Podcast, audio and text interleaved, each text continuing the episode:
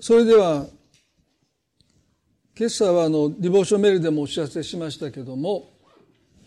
えー、山上の垂訓を少し、まあ、今回は休みしまして先週あの月曜日に牧師の研修がありましたけどあとは集会がなかったので安息日の原稿をまあ早く仕上げて渡さないといけないということもあって、まあ構成してる時ですね。余白のところに差し掛かった時に、まあ、非常に心探られると言いますかね。あのもう一度私自身の生活の中に余白がなくなってきてるということはですねまあもちろん気づいてますけどもあのまあもう立ち止まってこの箇所をもう一度掘り下げて、まあ、自分自身にまあ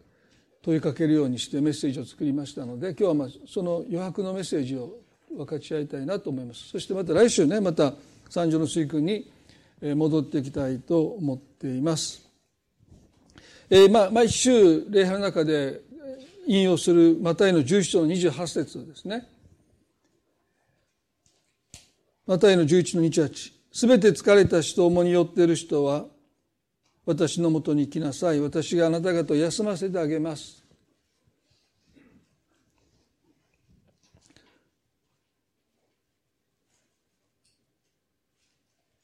まあ、この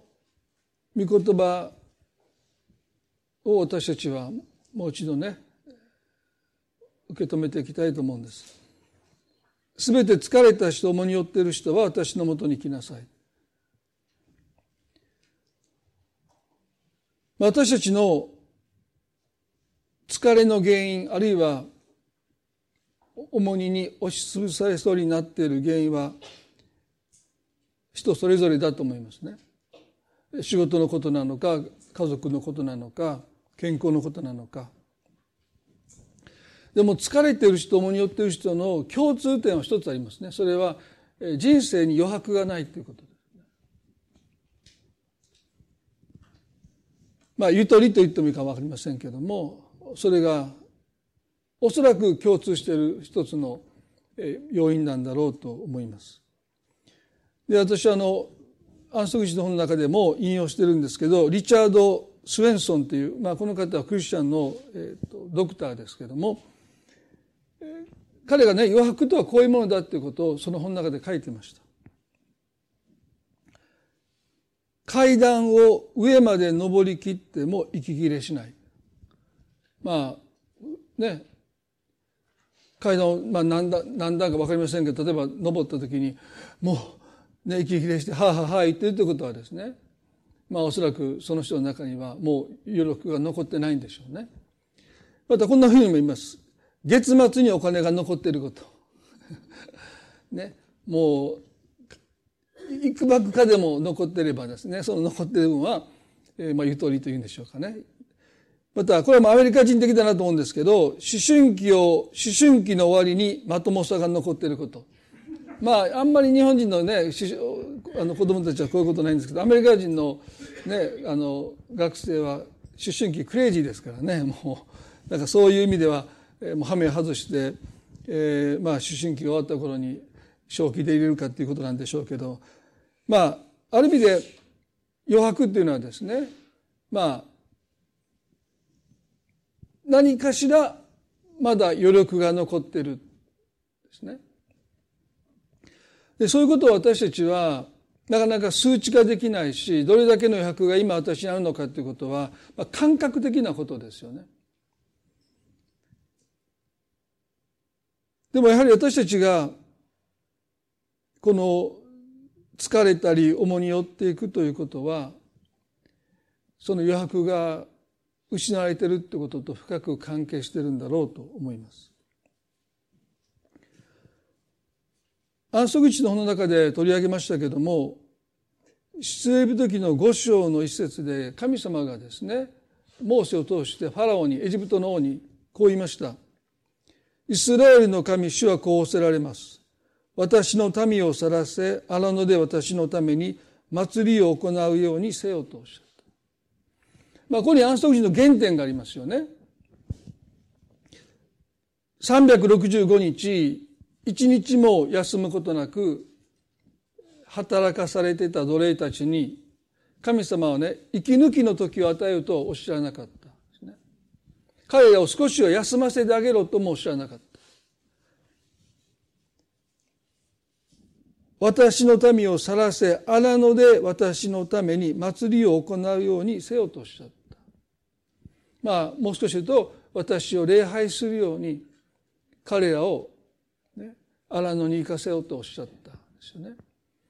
で神様は365日休む間もなく働き続けているヘブ人たちを、ね、息抜きさせるようにとおっしゃらないで荒野に行って礼拝するようにとおっしゃったで、ね、でそれは安息日の原点が礼拝にあるからですよね。なぜ礼拝することが安息になるのかというとそれは神を礼拝するということは人が人の分をわきまえるということですよね。神を神として礼拝するということは私たちは人の分をわきまえるということすなわち神様が心配してくださっていることはもう心配しないということを私たちは神の前で告白することが礼拝の中に含まれてますよね。重荷を下ろすということはそうですね。疲れたし重荷を負っている人は私のもとに来なさい。私があなた方を休ませてあげるというこの休みとは、私が担っている責任をあなたは担わなくてもいいということです。下ろしなさいとおっしゃったです。から、聖書の安息の原点は、神を神として崇め、私たちは人としての分をわきまえるというのが礼拝の本質ですよね。ですからいかに私たちが神様が心配してくださっているその心配を私たちは担いで疲れ果てあるいは重荷を背負っているんだろうかということはこの御言葉の私たちに与える一つの舌ですよね。ですから神様あなたが心配してくださっているのでもう私は心配しませんというのが礼拝なんですよね。これ人に置き換えるとですね、まあ、例えば、あなただけじゃちょっと心配だから私もやっとくわみたいな言われたらですね、まあ、あんまりこう尊敬されてないというか信頼されてないということですよね。でも、もうあなたがちゃんとやってくださるので、もう私はもう手放しますの、私はもう心配しませんっていうふうに言ってもらえれば、あ、信頼されてるかな。ね。だから私たちも神様の前に礼拝するときに、神様あなただけじゃ心細いので、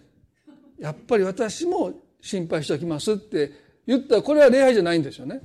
礼拝とはあなたが心配してくださっていることに深追いしません深入りしませんもう手放します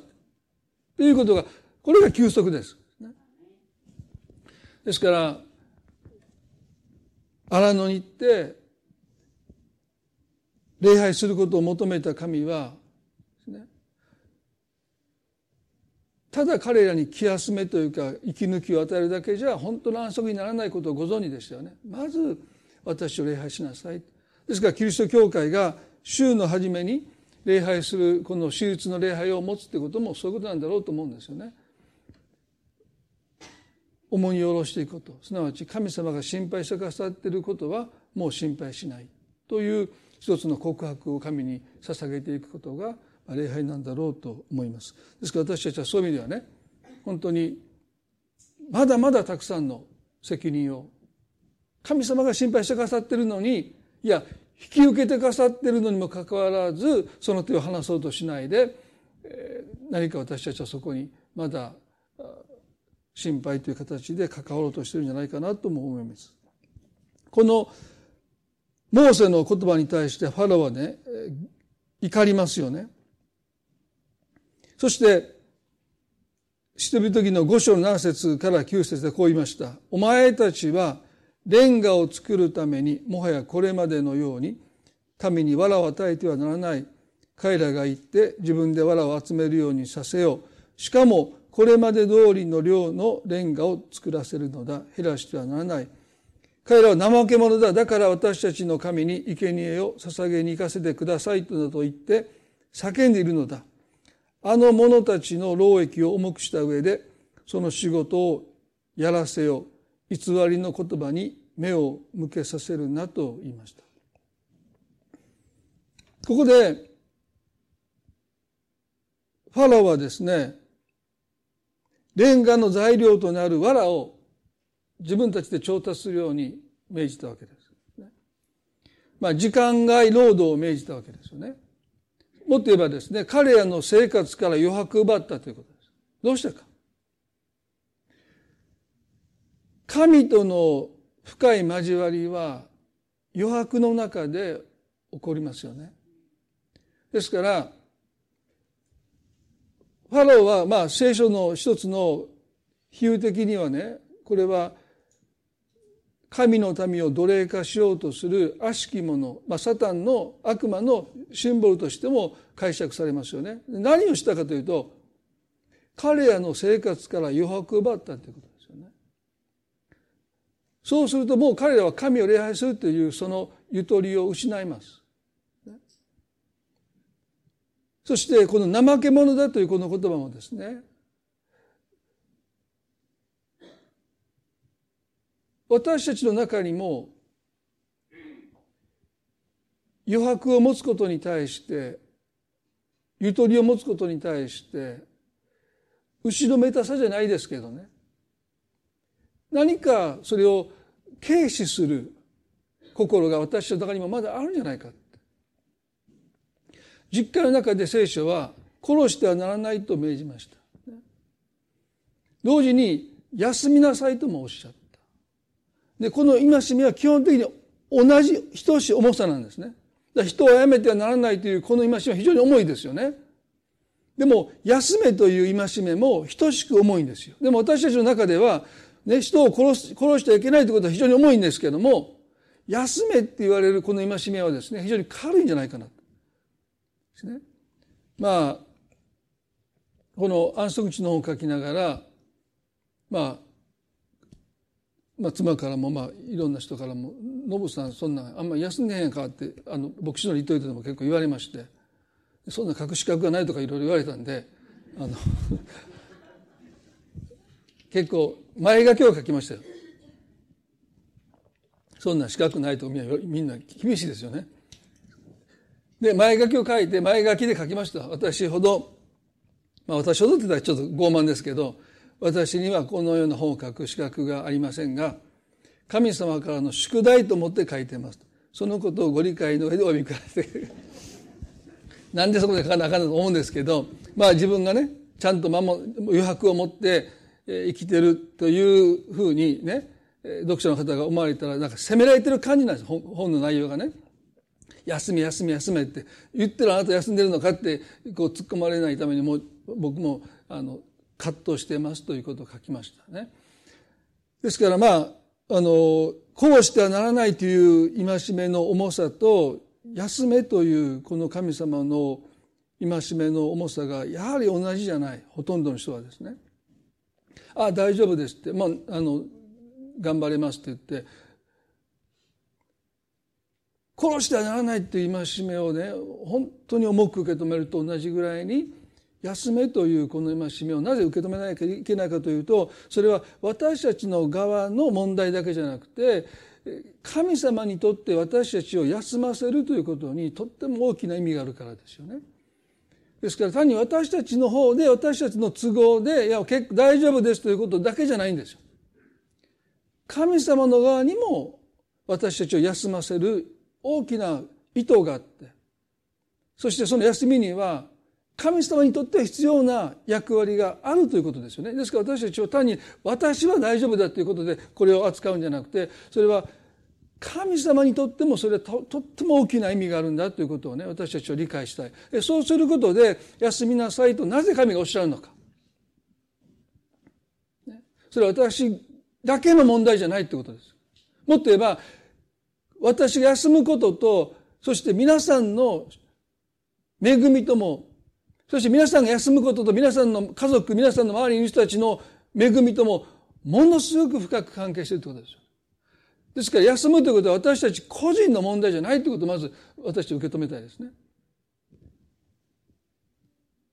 私たちが余白を持つことの祝福はですね私たち個人の祝福では終わらないということがあるとその後半に少しお話をしたいと思います。時にクリスチャンがですね、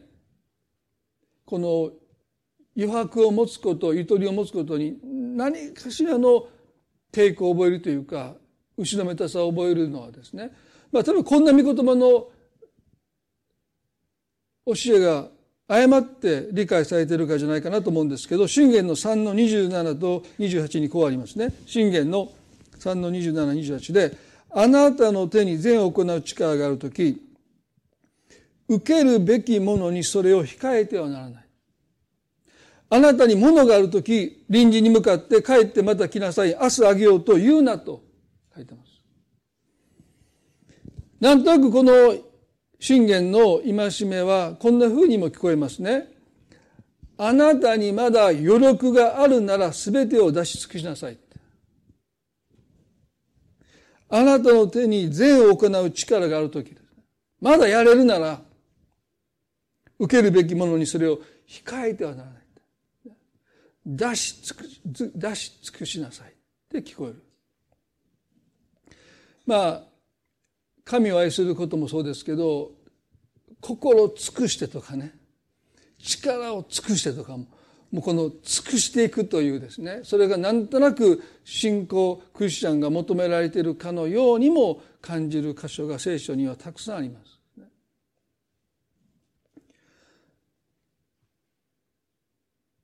イエス様は余白をどのようにご覧になったんでしょうか？この方は持てるものがある限りそれを使い果たすまでは休まれなかったんでしょうか？もう寝床につく時にはもう疲労困憊してです。ねもう寝落ちするぐらいにこの方は人々に仕えて仕えてそしてもう食事をしながらイエス様眠ってますよみたいなね。こうもうもう本当に疲れ切って床に使えたんでしょうか。イメージとしてはですねイエス様は何かもうね持てるものを使い切って疲れ果ててもう余力を残さず床に使えたようなイメージもありますけれどもマタイの14の13節にこんな出来事が記されてますね。マタイの14の13でそれを聞くとイエスは船でそこを去り自分だけで寂しいところに行かれた。群衆はそれを聞き、町々から歩いてイエスの後を追った。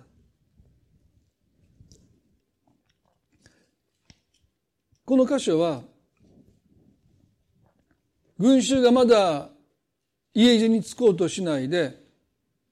必要を抱えて、悩みを抱えて、痛みを抱えて、病を抱えて、イエスのもとにやってきたのに、イエスは船に乗って一人で寂しいところに行かれた。イエス様は人々がご自身を求めてやってきているのにそれに応じることをなさらなかった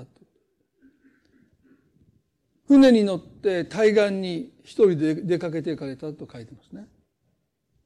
でなぜそうなさったかというとそれを聞くとというこの14章の13の最初に何を聞きになったのかというと、いとこのバプテスマのヨハネが首をはねられて殺されたという知らせです。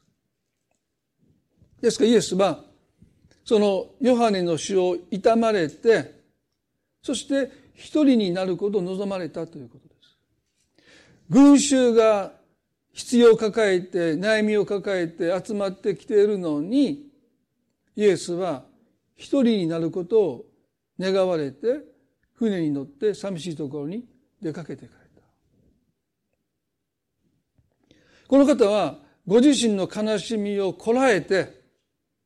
押し殺して人々の必要に応じることをなさらなかったということです。もっと言えばご自分の気持ち、ご自分の感情ってものを優先されたってことなんですね。で、時々私たちはね、人を愛するとは、あるいは人に仕えていくときに自分の気持ちを少し横に置いて、それを押し殺してでも人々の悩みに耳を傾けたり人々のために同苦していくことが聖書が教えてるんだというふうに受け止めますので、まあ、もし私たちがこの場にいたらですねイエス様どこ行くんだろうって群衆が集まってきてるのにですね船に乗って沖に一人で帰ってイエスを見てですねもしかしたら私たちはその姿につまずきを覚えるかもしれない。この、信玄の3の27、28で、あなたの手に善を行う力があるとき、受けるべきものにそれを控えてはならないというこの聖書の言葉は、あなたの持てるものを出し尽くせという言葉ではありません。聖書は私たちに余白を持つことを願われます。それが安息地の戒めの一つの神の心ですよね。ここで言うこの言葉は、あなたの手に、あるいはあなたのもとに食べきれない食べ物があるのに、それを施しを惜しんで、あなたの手元で腐らせるな。だから、自分の分まで与え尽くせという戒めではなくて、あなたの手元で腐らせるぐらいだったら、施しをすることを控えてはならない。ミサのダビデがですね、あのウリアの妻バテシャバとの関係を持って、バテシャバが妊娠した時にウリアを戦地で死なせましたよね。そして彼はその罪を隠していたんだけど、ナタンがやってきて、こういう例えを話しました。ね、あるところに裕福な人と貧しい人がいて裕福な人のところに旅人がやっていた時に彼は自分の持っているたくさんの家畜から取ってその人をほふらせることを惜しんで貧しい人が持っていたたった一頭のメスの子羊を取り上げてそれを殺して旅人をもてなしたんだ。ダビデはね怒りに身を震わせながらそんな男が死刑だって言った時にあなたはあなただって言ってあの箇所ですよね。あの中であのお金を持っているたくさんの家畜を持っているあの人が自分のものを取るのを惜しんで貧しい人から取り上げたというあの心をこの信玄は諌めてるんであって私たちにあるもの全部捧げ尽くせと言ってるわけじゃない。それはもうイエス様がこの先ほど読みしましたマタイの14章で船に乗って一人になって寂しいところに行かれたということからも神の御子ですら余白を必要となさった。どうしてか。それは神の御子の魂ですら枯渇するからですね。イエス様は完全な人であり完全な神であったですからもちろん神イエス様は神なんだけど完全に人ともなってくださったのでこの方の魂ですら枯渇する。ですから一人になる必要があったということです。また先ほどもしました14の14節でイエスは船から上がり大勢の群衆をご覧になったそして彼らを深く憐れんで彼らの中の病人たちを癒された。まあ群衆はですねイエス様を一人にしてくれませんでした。船の行き先を見極めて対岸で待っていた。ですから一人になろうと思ったけど結局人々は彼を一人にしてくれなかったってことです。まあこれは私たちの日々の中でも起こり得ることですよね。なかなか一人になれない余白を持てないゆとりを持てないですね。次から次からいろんな必要要求がやってきて、まあ、イエス様だってもう船から登った時にはもうそこにたくさんの群衆が待ち構えていました。でこの時にイエスは深く憐れまれたと書いてます。ということはこの方の魂はまだ枯渇してなかったんですね。心が動いたってことです。そしてその憐れみからイエスは幾人かの病人たちを癒したというふうに書いてますね。聖書いつも心が動かされることがいつも行いの最初に書かれています。これがイエス様の働きが一つのパターンですよね。心が動いて彼の行いがそれに伴っていく。皆さんね、もしイエスの魂が枯渇していたならば何が起こるのか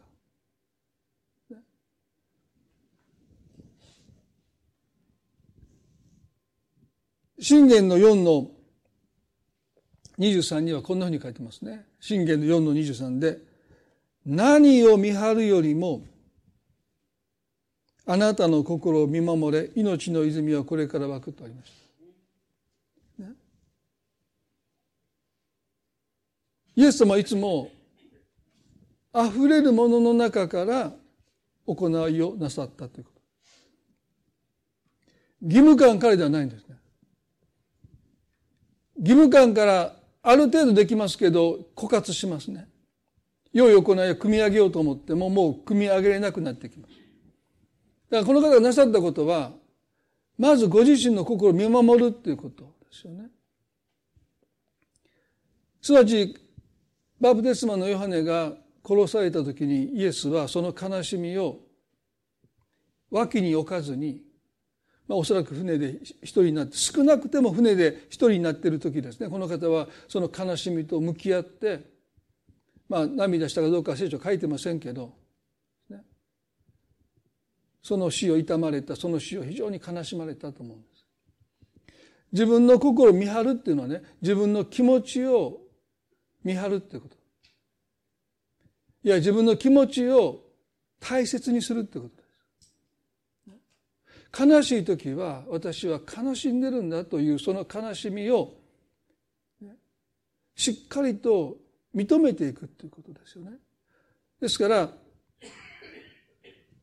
なぜ余白が必要かというと余白の中でしか私たちは自分の気持ちと向き合って自分の気持ちを大切にするっていうことがなかなかやっぱりできないんですよね。だからイエスは船の中でおそらく短い時間だったでしょう。でもヨハネと過ごしたあるいはヨハネとの思い出、まあ、いろんなことをこの方はね思い巡しながらその死を深く悲しまれたイエス様の一つの特徴はねご自分の気持ちをとっても大切になさったということですよね。私たちそのことをもっともっと学んでいかなければならないしそのことをするためにはどうしても余白が必要です。一人になる時間が必要です。人々の要求から、人々の求めから退くというですね。その時間が、救い主イエスにさえ必要だとするならば、私たちにはもっと必要じゃないかなと思うんですね。で、それを無責任だと時に思ってしまうかもしれないですね。でもこのことをイエス様、イエス様なさったことを皆さんぜひこういうふうに止めていただきたいんですね。たくさんの群衆がイエスを求めてやってきてるのに船に乗って一人で沖に出かけていかれるお姿を見て誰が無責任と言えるでしょうかね。イエス様が長くこの人々に仕えていくためにはこの人の人生の中で生活の中でどうしても人々の要求から退いていくそして一人になる時間がどうしても必要でしたこの先ほどもしましたマタイの14の14の中でねイエスが深く憐れまれたっていうことはねこれはこの方の魂が枯渇していない印です。で枯渇している初期症状が何かというと、ね、無関心なんですね。私たちの魂が枯渇していきますと最初の初期症状は神に対する関心と人に対する関心とそして自分自身に対する関心が薄れていく。まあ風邪のね初期症状でちょっと喉が痛いな。私たちはその喉の痛みでまあ風邪ひいたかなっていうふうにまあ思いますよね。今だとまあコロナのこともありますけれども微熱であったり喉の痛みですね。クリスチャンにとって魂が乾いていることの初期症状はやっぱり無関心だと思いますね。神様の働きに対して無関心になる。もう神様は何をしていてくださるのかその関心を持たなくなっていくし人々の生活の中における神の働きにも無関心になるし私の人生における神の働きにも無関心になっていく。だからもし皆さんが心が動かない。その時には喉が痛いのと同じぐらいに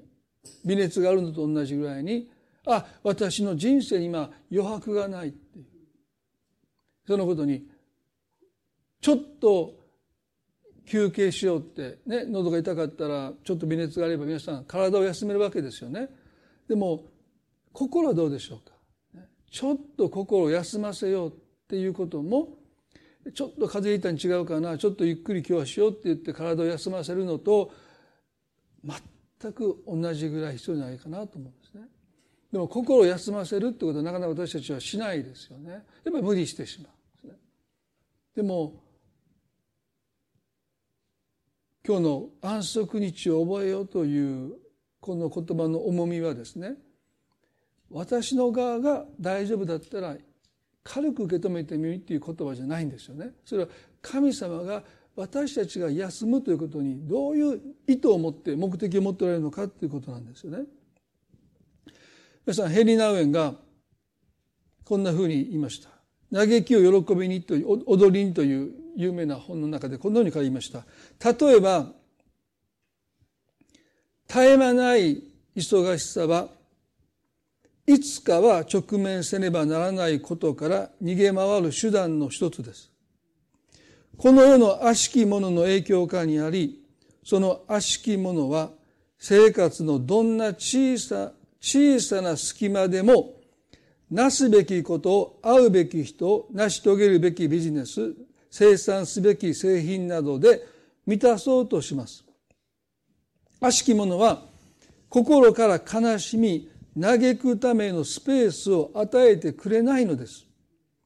忙しさとは、たとえそれが内的な痛みから解放してくれると思える時にも呪いとなります。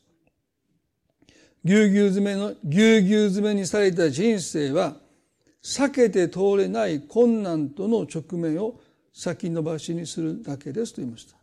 まあ、さすがナウエンのね、言うことは、まあ、的確だなと思いました。ここで彼はね、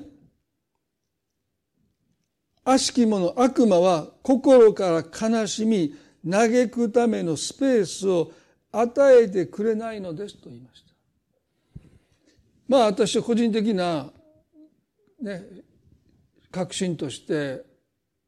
悪魔がキリスト者に対して悲しみの原因となるようなことをですね、まあ、及ぼすことができない。でも人生でいろんな悲しみや苦しみに遭うときに私たちがそのことを深く悲しみ嘆くためのスペースを私たちから奪うということはねその働きなんだろうファラオがですね彼らにレンガの材料となる藁を自分たちで調達させようと言いました。まあ時間外労働を命じたわけですよね。すなわち余白を奪っていった。そこに神との出会いってものが奪われるわけですよね。失われていくわけですよね。特に私たちが悲しむ時嘆く時にはどうしてもスペースが必要ですよね。退くという決断が必要ですよね。そこでどうしても神と出会っていかなければならない。その出会いを悪魔は願っていないんだろうと思う。楽しい時に神と出会ってもね、そんなに影響を受けないんですよね。でもね悲しんでる時嘆いてる時の神との出会いはその人の人生を変えますよ。まあ私も前にも皆さん何度もお話ししましたけども、まあ、私はあの交通事故にねバイクに乗ってて車にはねられて、えー、頭から血を流してクリスマスの前の夜空の道路に投げ飛ばされてでああもう死ぬんだと思った時にね、まあ、全然大丈夫だったんですけど死ぬんだと思った時にイエス様って叫んだことですね。そしたらもう何とも言えない神様の臨在を感じてまあもう晴れりゃってねもうもう心に喜びがでその経験がないと僕しなかったですね。山で父が祈っててそのまま亡くなりましたのであ神様って結局は守ってくれないんだ。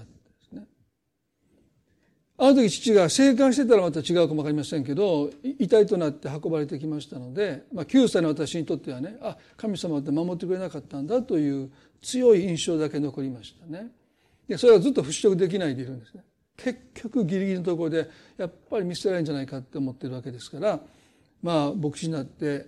父と同じような目に遭うんじゃないかってずっとどこかで恐れてたわけですけどもあの日車に飲酒運転の車ですからね一旦停止無視してバイクの私を跳ね飛ばしてそして私はもうヘルメット着用の義務なかったのでコンクリートに頭を打って、まあ、血を流した時にですねああ来たかと思いましたね。ああやっぱり父に起こったことが私にも起こったんだと思ってまあお母ちゃんと言わなかったことが私のねイエス様って言ったんだってそんな信仰なかったのにねイエス様って言った時に本当に御臨在を感じてそして死の恐怖から解放されてまあね前も言いましたけど病院に運ばれた時に「ハレルヤ」って言ったのを母が聞いて、まあ、この子頭おかしくなったって泣いたっていうのを聞いてですね。まあそうだろうなと。頭が血を流したら「ハレルヤ」って言って手術に運ばれていったんでね。でまあ頭蓋骨頭蓋骨がもちろん今度の皮一枚ですからね頭蓋骨が見えてるって話を医者がしながらですね、まあ、手術してる時に急に怖くなってもうほんまにアホになったんちゃうかと思って12345って数えた。10ぐらい数えたところで何の悪いかあるのか分かりませんけど、まあ、とりあえず10を数えて数えたと思って。ね。でもねその時に私ねあの経験がね今も私を支えてますよね。それは父が遺体で見つかって自宅に運ばれて今に横たわっている時に受けた一つの恐れというかああ見捨てられたんだという一つの印象がですね。あの夜あの道路に横たわったあの上冷たい道路の上で神様が共にいてくださるというあの一つの経験がですね。まあ私、まあ、あの時からねあんなに神様が一緒にいてくださるという経験今までしたことないですからね。だからもうあのあの経験だけで今も支えられているっていうのはですね。本当にイエス様があのマタイの五章の四節でこのようにおっしゃいましたね。悲しいものは幸いです。その人たちは慰められるからですとおっしゃったこの言葉をこの三条の水訓の学びでお話をしました。なぜ悲しむ人が幸いなのか。慰められるからだって言ったんだ。これは本末転倒ですよね。そもそも悲しみに出会わなければ慰める必要なんかないんですよね。まあ、私あの昨日も歯医者行きまして今度は左の奥歯をですねもう根の根の治療って言ってまたかぶせてるものをすごいあの金属音の鳴り響く中でまたイエス様に献身を誓う時間を過ごしましたけどでもまた歯茎に注射を打たれてですねで産んでたのでレーザーでその海のところを消毒するともうかなりねもううちの妻にはもう生きて帰ってくるかどうか分からないぐらいの決意を持って出かけていって早く帰っていたんであもう帰っていたんって言われたんですけどね人がどんなにあの30分苦しんだかということをちょっと分かってもらえなかったんですけどえらえらいなんかすごいこと言って出ていった割にはすぐ帰っていたんでね、まあ、僕にとってはもう1分が1日のように感じるような長さだったんですけどでねそうある人が別にこんなこと言ったら僕怒りますよね。先生歯の治療できてよかったですね。だから虫歯になってよかったですよね。皆さんわかります？そもそも虫歯にならなければ歯の治療なんか受けなくていいわけですからね。よかったですね。丁寧に治療してもらって。ね？だから虫歯になる人は幸いだって。ちゃんと歯の治療を受けれるかって。全く同じ意味なんですよ。悲しいものは幸いです。その人は慰めるからです。誰がその言葉を聞いてね、本当にそうだと思うでしょうか。ね、僕もそんなこと言われたらねよかった先生ねちゃんと治療してもらって虫歯になったものは幸いだって。全く意味がわけわけわからん話ですよね。だからこの箇所イエス様おっしゃったことはこの慰めとは何かというとねそれ神様だと。悲しみを通してしか出会えない神様との出会いがあるってことですよね。でその出会いはもしかしたら悲しみが過ぎ去った後もその人の人生にずっとと残る幸いなんだろうと思います。ですから私あの日の夜あの道路にね仰向けに寝ながら血を流してる時に出会った神様の臨在っていうものはねまあ、もちろんもうあれから何十年経って傷は癒えてますけれどもでもあの経験は今も私を励ましている意味においては幸いだとイエス様はおっしゃったんだろうと思うんですよね。ですから慰めっていうのはまさに悲しみを通してしか出会えない神との出会いを経験する者は何と幸いでしょうかとおっしゃったのが一つの意味です。そしてね今日最後にこのイエス様がバプテスマのヨハネいとこのヨハネの死を知った時にたくさんの群衆がいることをお知りになった上でどうしても一人になろうとなさったの。まあ後ろ髪引かれるような思いだったかどうか分かりませんけどそれでも一人になって寂しいところに退かれたのは、ね、それはイエス様がご自身の気持ちっていうものその悲しみっていうものをしっかり向き合うってことの大切さ。いかなる大義名分のもとでもそのスペースを奪われないということの大切さ。ナウエが言うように悪魔は悲しむこと嘆くことのスペースを奪おうとしてるんだイエスさんはそのことよくご存知だったんでしょう。そういうふうにしてご自分の気持ちをないがしろにしていくならばいずれ魂が枯渇してもう無関心になってしまうことを恐れた。もう心が動かなくなることを恐れた。イエスがお一人になったもう一つの理由はですねそれは第二コリントの1の5にパウロがこのようにコリントの教会のクリスチャンたちに書き送った言葉と深く関係していると思うんですね。第二コリントの5章5節で私たちを、私たちにキリストの苦難が溢れているように、キリストによって私たちの慰めも溢れているからです。私たちが苦しみに遭うとすれば、それはあなた方の慰めと救いのためです。私たちが慰めを受けるとすれば、それもあなた方の慰めのためです。その慰めは私たちが受けているのと同じ苦難に耐え抜く力をあなた方に与えてくれますと言いました。ここでパウロはね、私たちにキリストの苦難、迫害であったり、虐げられたり、悲しい出来事であったり、その苦難が溢れているように、キリストによって私たちの慰めも溢れているからです。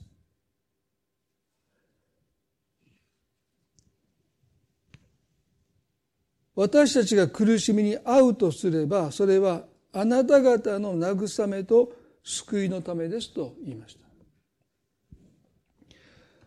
皆さんね神の慰めっていうのは悲しんでる人をその悲しみを和らげることで終わらないんですね。神様の慰めはもちろん悲しみに暮れる人をいたわるその悲しみを和らげようとしますけどもでもその慰めはその人の中で何に変わっていくかというと苦難に耐え抜く力に変わっていくんだ。どうしてイエスが一人になったのか。それは神との時間の中で神から受けた慰めが単に私の悲しみを和らげるだけじゃなくて今直面している苦難に耐え抜く力に慰めが変わっていくその慰めが力に変わっていくのは余白の中で私たちが神と共に過ごすその時間の中でそれが起こるんです。で私たちがその時間を持たないならばおそらく慰めは単に私の悲しみを和らげるほとんど同情と変わらない働きでしかならないんです。でも私たちが自分の悲しみをしっかり見つめて神が与えてくださろうとする慰めをしっかり受け取る時間をしっかり持って私に迫ってくるいろんな要求やね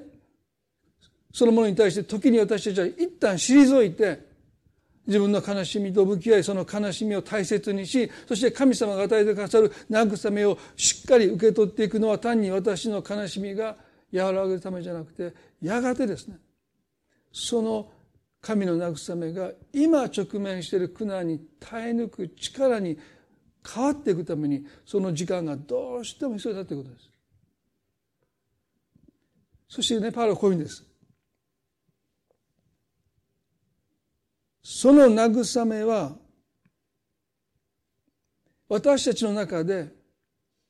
苦難に耐え抜く力になった慰めは私たちが受けているのと同じ苦難に耐え抜く力をあなた方にも与えてくれますと。すなわちね皆さんが悲しみの中にくれて神様に心を開いてその慰めを受け取っていくならばその慰めは苦難に耐え抜く力になるだけじゃなくてあなた自身が神の慰めとなって悲しみの中にいる人にその力をあなた自身が与えるものになっていくんだとパウロは言いました。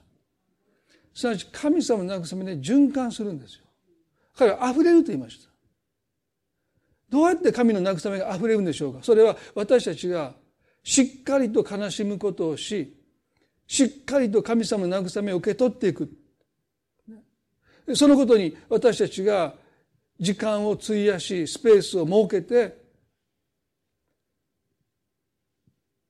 単に私の悲しみが慰められたためじゃなくて神は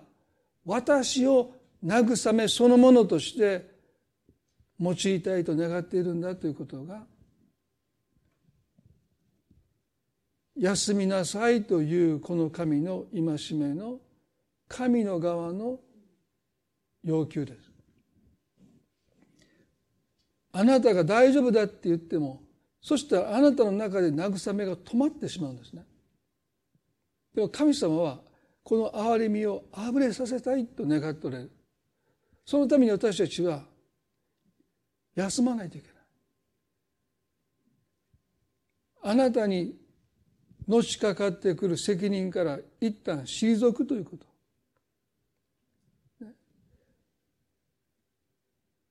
ぎゅうぎゅう詰めの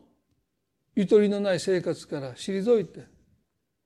そして神様があなたに与えようとするその慰めをしっかりと受け取っていく時間がどうしても必要です。それはあなた自身が神の慰めとなって悲しみの中にいる人の力をあなたが与える働きに召されているから。ですから皆さん私たちはなぜ悲しみに出会うのかよく私は分からない神秘ですよね。でも一つはっきり言うことはその悲しみに出会った人はやっぱり神様から託されたものがあるんだろうと思うんです。今あなたが悲しんでいるのはあなたのためだけじゃなくてあなたの存在を通して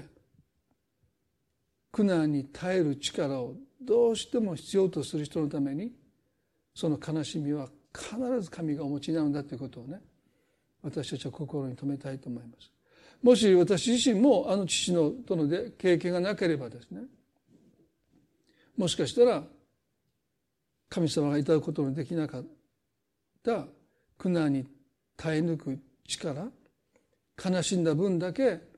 神様が与えてくださったんじゃないかなと思うんですね。でその力がなければですねもしかしたら人を慰めることも励ますこともできなかったのかもしれない。でもそれは私たちの努力じゃないんですね。私たちがすべきことは神様がそれをしてくださるスペースを私たちが生活の中に私がやろうと思えばできるんだけどやらないで退いて一人になってそのスペースを神様に捧げていく時に神様は私たちの中にその働きを成してくださるんだそのためにも皆さん私たちには神様が私の人生で働いてくださるための余白が必要だと思います。だから神は休めとおっしゃってるんだろうと思うんですね。一言お祈りしたいと思います。イエス様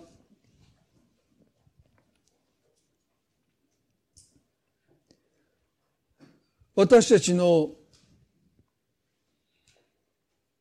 人生の中であなたが働いてくださるスペースは十分にあるでしょうか？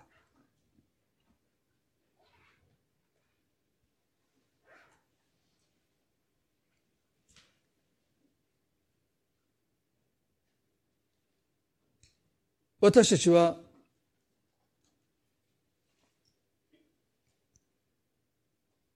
自己都合で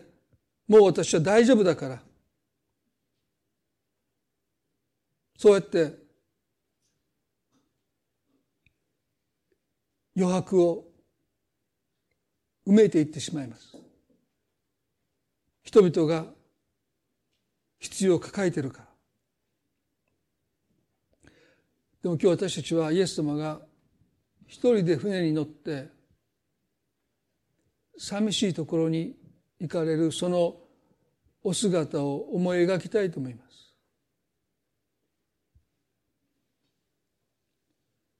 神の御子ですら押し寄せる群衆の要求に応じることを一時的におやめになって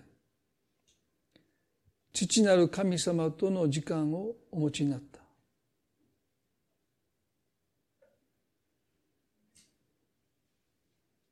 神様どうか今日私たちはまず自分の心を見張ることを私たちにもう一度教えてください私たちの気持ち主よ誰かに分かってもらおうとする前にまず私たち自身がその気持ちを理解してあげたいと思います。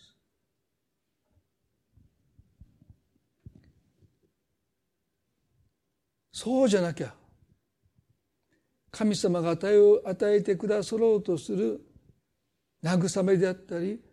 励ましであったりそれを私たちは受け取ることができないからです。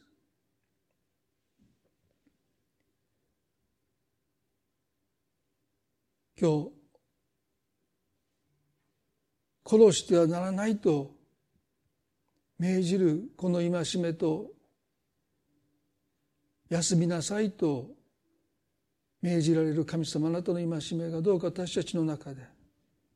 等しい重さを持って受け取れますように。神様私たちをただ悲しみがあって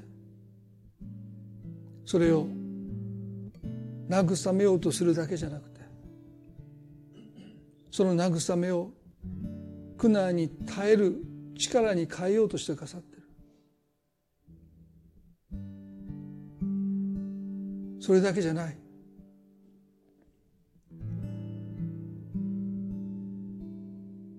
神によって慰められたものを神は神の慰めすなわち苦難に耐え抜く力として人々に分け与えたいと願っていてくださる。あなたが悲しむのはあなたのためじゃなくだけじゃないこと。私たちが今日強められてきたのは誰かが悲しんでその慰めを受けてその力を私たちに与えてくださったからだと思います。そうやって神の慰めは循環します。どうか私のところでとどまることなく私を通して悲しみにくれるその人の力となっていきますように。そのためにも私たちは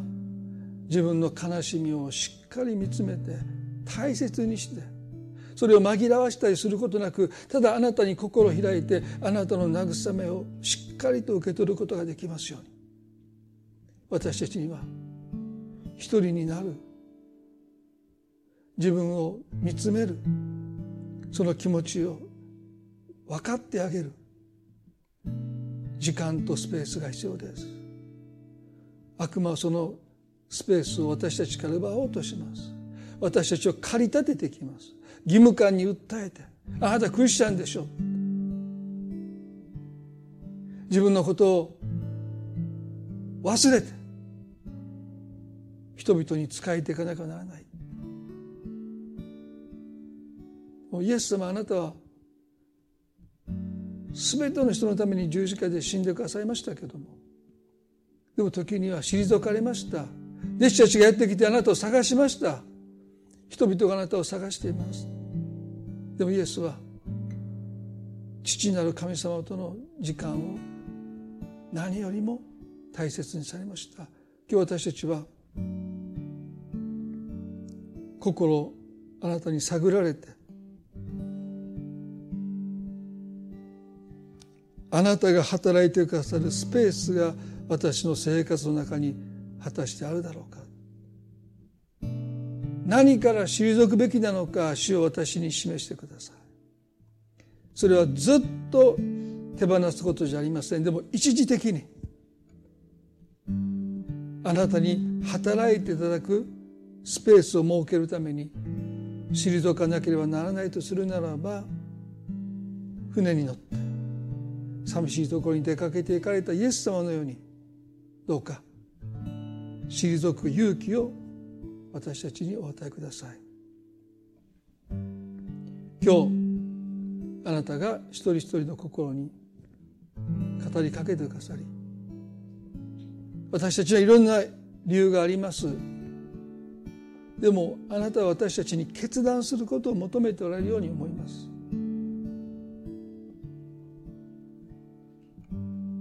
あなたから受け取るべき慰めがまだ受け取ることができていないならば励ましを受け取ることができていないならばどうか一旦退くことができることを決断させてください。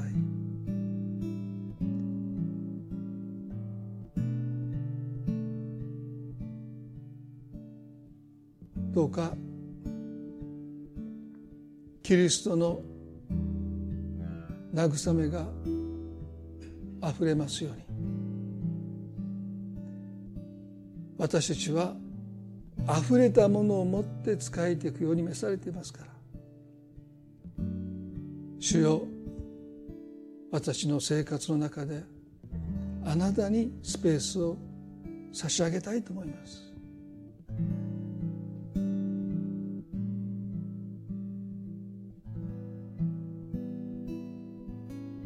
この一週間悩みを神様どうか覚えてくださって何から退くべきなのか主をどうか私たちに気づかせてください。あなたを信用してあなたに明け渡すべきものが何なのか私たちに教えてください。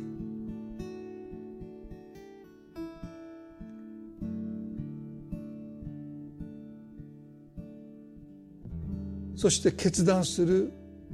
勇気をお与えください。神様この礼拝を感謝いたします。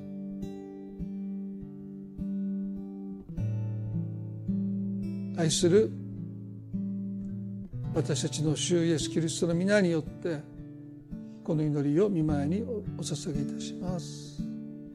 アーメン。それではご一緒に賛美をしたいと思います。主は私の牧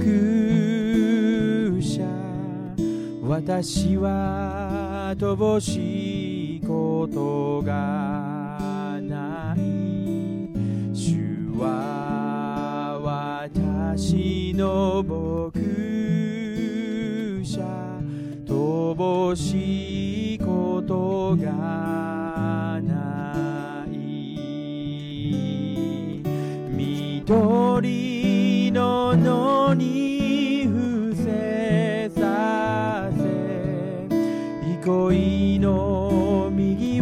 に伴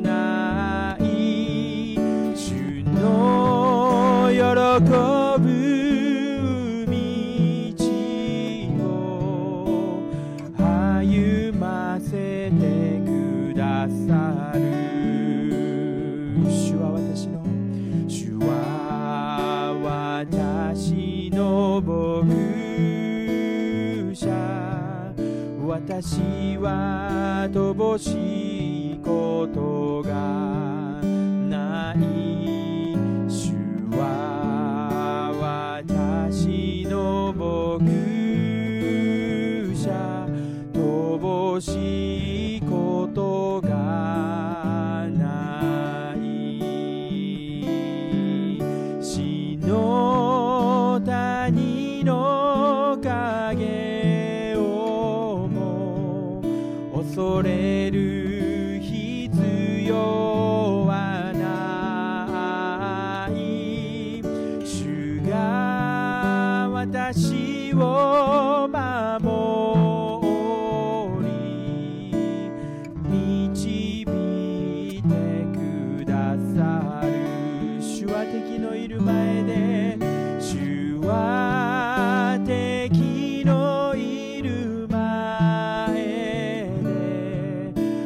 私に食事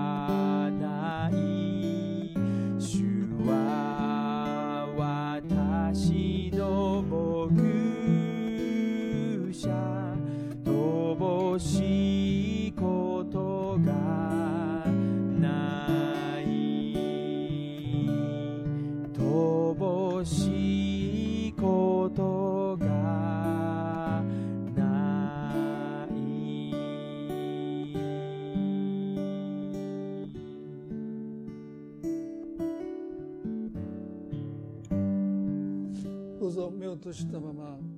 皆さん今疲れてる方また重荷を覚えてる方おられると思うんですね。そしてその重荷を下ろせないでいる。それを抱えて今この場所にあるいはインターネットで礼拝を守ってる方もおられると思いますけども私のもとに来なさいとイエスが招いていてくださいます。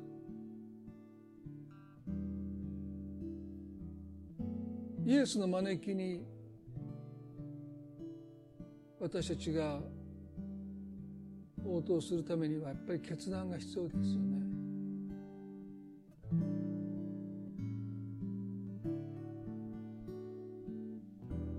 その決断を私たちはどこかで先延ばしをして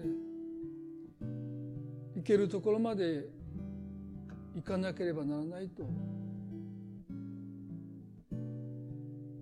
何か無責任のように感じてしまうことがあるかもしれません。でも神様にとって責任とはあなたがあなたの心を見張ることです。まずそのことを神様は私たちに願っておられると思うんですね。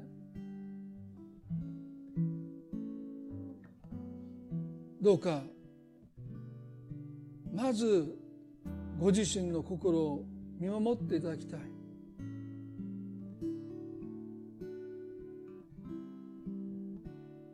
その気持ちに耳を心の叫びに耳を傾けてあげてほしいと思うます。そこに神との出会いがあります。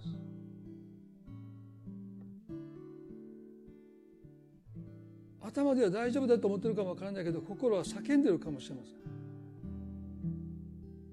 その叫びに耳を傾けるときにその叫びを聞いてくださってる神と出会っていきます。その時初めて重荷が降りるんですね。神様は私ですら聞かなかった私の心の叫びをちゃんと聞いてくださってるんだ。とすれば全ての人の叫びを神はちゃんと聞いてくださっているので少し私が退いても大丈夫だ。この神様は決して見捨てないしないがしろにしないしほったらかしにもしないでちゃんと叫びを聞いてくださっている神様だ。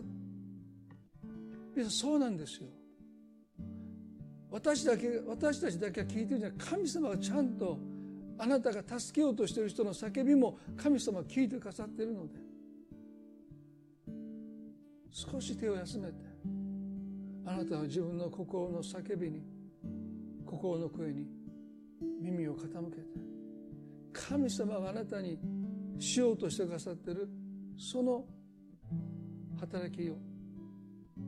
心を開いて受け止めていただきたいと思います。短く祈りますね。神様あなたはあのエジプトのヘブル人たちの叫びを聞いてくださった神はモーセを使わしてくださった。神様あなたは私たちの心の叫びも聞いてくださってる。でも私たちはどうでしょうか？自分の心の叫びに耳を閉ざしていることはないでしょうか？もし私たちが自らの心の叫びに耳を閉ざしているならば神様が叫びを聞いてくださる神だと私たちは信じることができません。だから抱え込んでしまうんです。私がしなきゃって思ってしまうんです。でもまずでも神様あなたは私の心の叫びを聞いててくださる神様。だから全ての人の心の叫びをあなたは聞いててくださる。そのことを私たちは今朝知りたいと思います。あなたは無関心の神ではありません。叫びを聞かれる神様です。心動かされる神様です。じっとしていない神様です。船から降りたイエス様は群衆を憐れまれて癒されたと書いてあります。主よ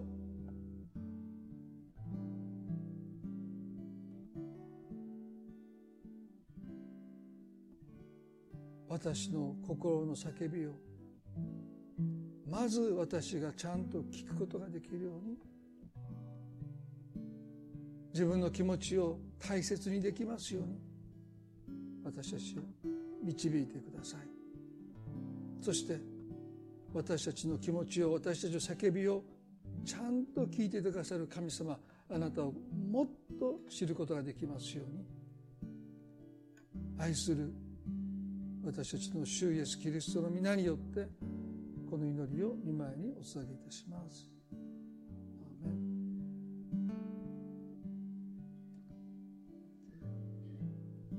それでは今朝これで礼拝終わりたいと思います。